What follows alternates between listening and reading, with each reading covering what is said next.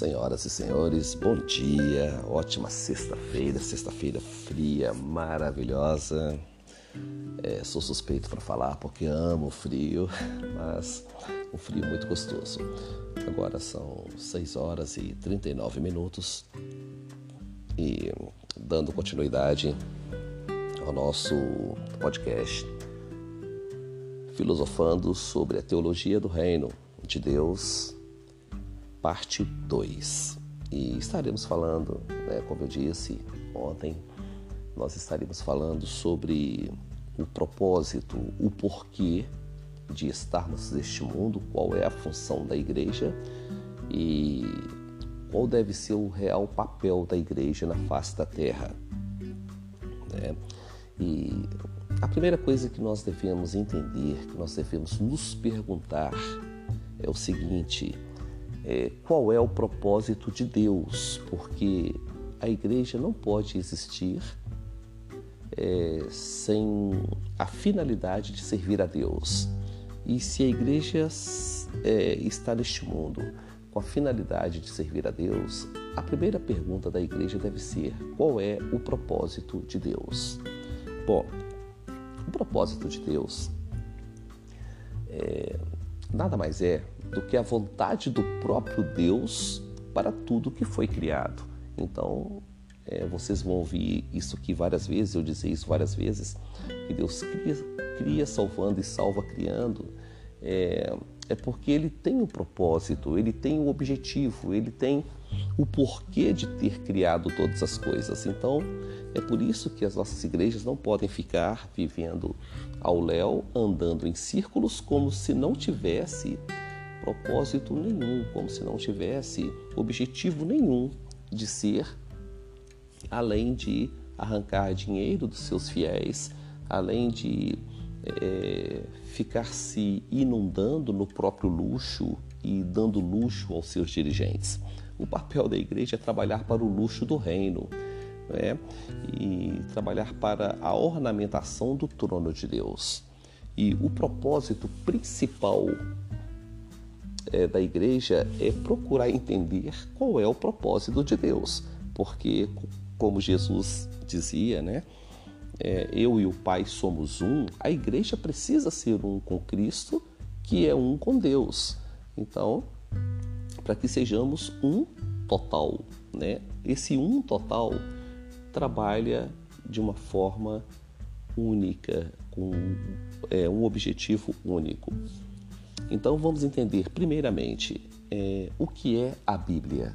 A igreja precisa usar a Bíblia, mas o que é a Bíblia? A Bíblia é um manual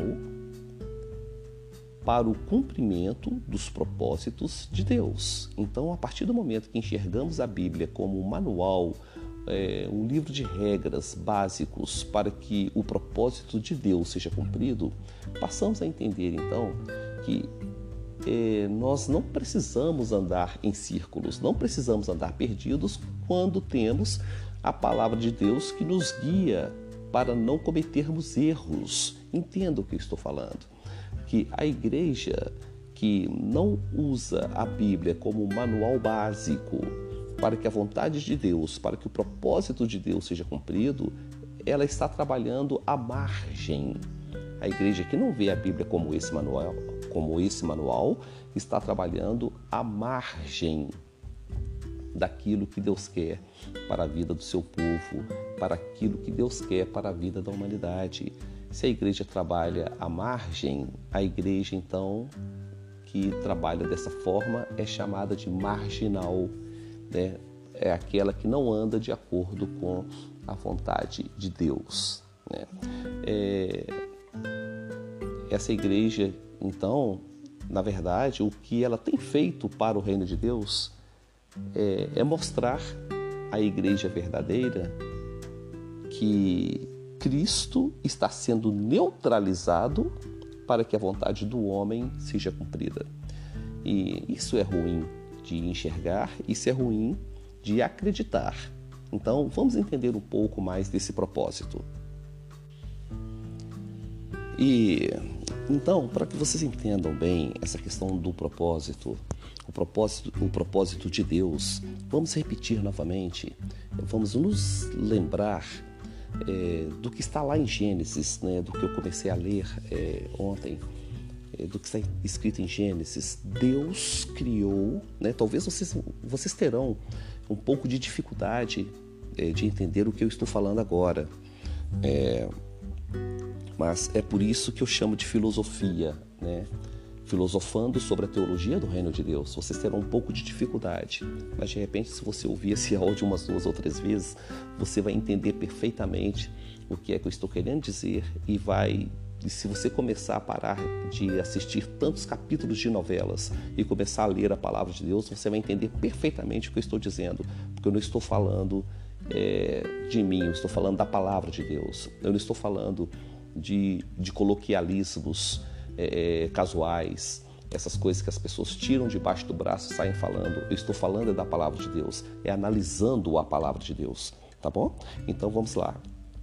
Em Gênesis está escrito que Deus criou é, todas as coisas. Deus criou é, as aves, Deus criou a, a, natureza, Deus criou o firmamento, Deus criou é, os insetos, Deus criou é, as minhocas, Deus criou os animais, criou montanhas, criou rios, criou mares. Né? Então, ou seja, em todas essas criações de Deus, sempre houve um propósito. E qual foi o propósito princípio, principal em toda essa criação? Foi criar o homem lá no versículo 26. Então, olha que Deus age com um propósito. Imaginem que, se fosse para criar igrejas, Deus teria criado igrejas na época. Se fosse para criar pregações, Deus teria criado pregações na época. Se fosse para criar louvores, Deus queria, teria criado louvores na época. Mas não, o que Deus criou, na verdade, foi um arcabouço do reino, a maquete do reino dele e colocou lá o homem. E colocou o homem para cumprir a vontade dele. Então imaginem bem o que eu estou dizendo aqui. Você vai ter um pouco de dificuldade né, para entender isto. É, eu vou dizer para vocês agora, né, dentro dessa minha filosofia, que Deus não gosta de profecia, Deus não gosta de pregações, que Deus não gosta de louvores, que inclusive a palavra de Deus nos diz que é, lá em Romanos capítulo 8, é, qual é o problema da humanidade, qual é o problema da igreja. O problema da igreja é exatamente esse: é achar que está fazendo a vontade de Deus quando se vai ao culto. E eu quero dizer mais ainda: você não está fazendo a vontade de Deus quando vai ao culto. Na verdade, a igreja foi criada como religar, e a questão de ligar o homem a Deus. Mas o ligar o homem a Deus é, é levar o homem a Deus para fazer a seguinte pergunta: Pai, qual é o seu propósito?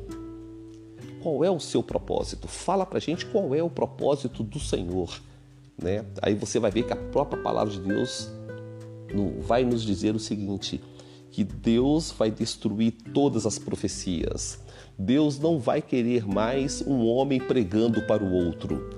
Deus fala que vai destruir todas as coisas e que a única coisa que restará dentro do homem será a própria palavra dele.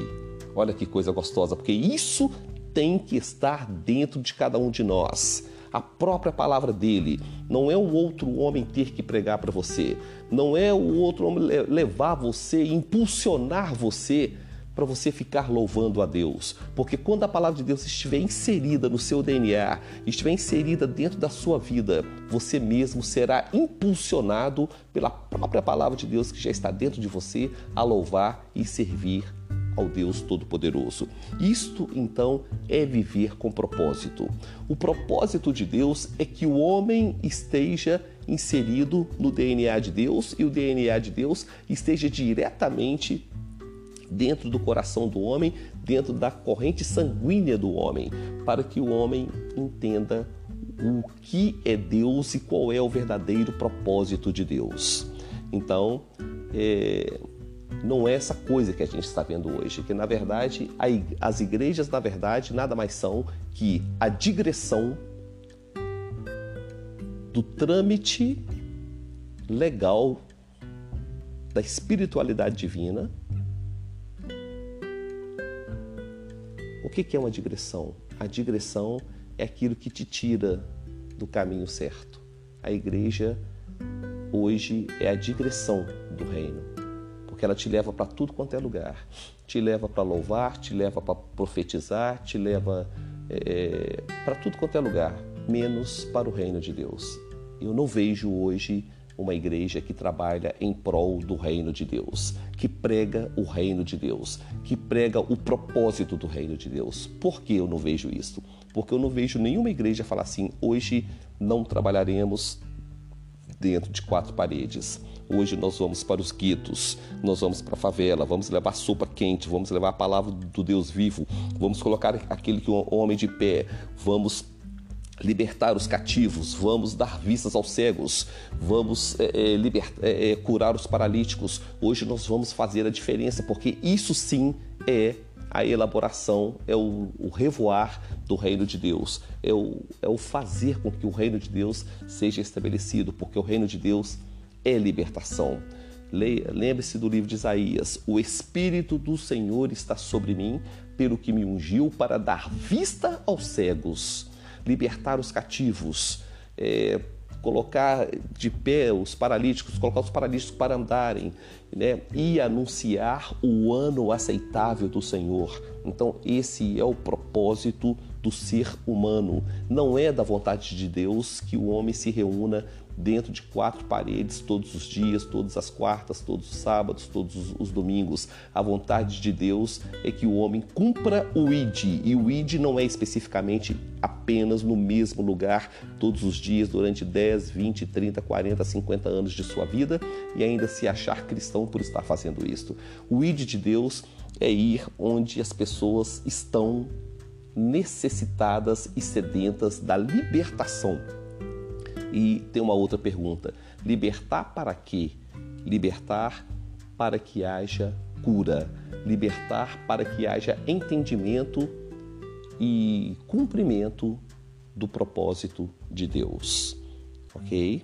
Então, foi muita coisa para sua cabeça hoje. Eu vou parar por aqui. E amanhã, a parte 3, eu vou aprofundar um pouco mais nessa questão para que você entenda melhor. Mas antes eu quero só pimentar um pouquinho, né, para você não ficar com a cabeça assim muito, nó, ele falou mal da igreja, ele falou mal dos cultos, ele falou mal das, das profecias. Eu quero que você entenda só um pouquinho que não sou eu que estou falando mal, é o próprio Deus que chama o homem para o conserto. Nós precisamos nos redefinir enquanto igreja e fazer a pergunta: será que aquilo que chamamos de igreja cumpre com o propósito de Deus? Porque eu estou convidando você a ter uma vida com propósito. Esse é o cerne dessa nossa filosofia. Então, para você não ficar aí com essa dúvida, mas você está falando mal da igreja, você está falando mal das profecias, você está falando mal é, de louvores. Não, eu estou falando mal do homem. Porque, e não sou eu que estou falando, é a palavra de Deus que está falando. A palavra de Deus fala que as profecias cessarão. A palavra de Deus diz que as pregações cessarão. Você sabe por quê? Porque se o homem cumprisse o seu papel no reino de Deus, Deus não precisaria enviar mensageiros para falar com ele. Jesus não teve profecias para a vida dele, não precisou de um homem chegar e levar profecias para ele, porque ele e o Pai era um. Ele e o Pai é um.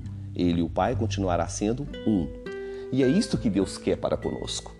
Agora é só para vocês entenderem, vocês não ficarem muito assim confusos.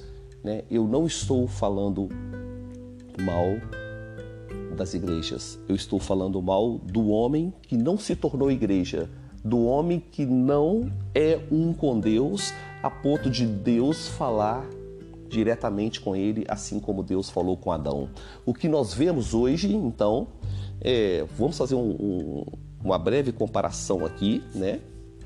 De Deus falando com Adão lá no início, na criação. É, Adão, hello God, hello son, né? Então, olá pai, olá filho, né? É, tudo bem, tal, joia. Deus falando diretamente com o homem, Deus colocando diretamente no coração daquele homem aquilo que ele queria falar. Tudo bem com você? Tudo bem, Senhor. O que que Eva está fazendo? A Eva escutou o Senhor chegando ali e foi lá para a cozinha fazer um, um bolinho de chuva e um chazinho de erva cidreira. Sério? O que é erva cidreira? Ah, uma ervinha que estava ali, muito bacana. Estou fazendo chazinho para o senhor, você vai ver que coisa maravilhosa. Aquele papo tete a tete, o homem com Deus. E esse é o propósito de Deus.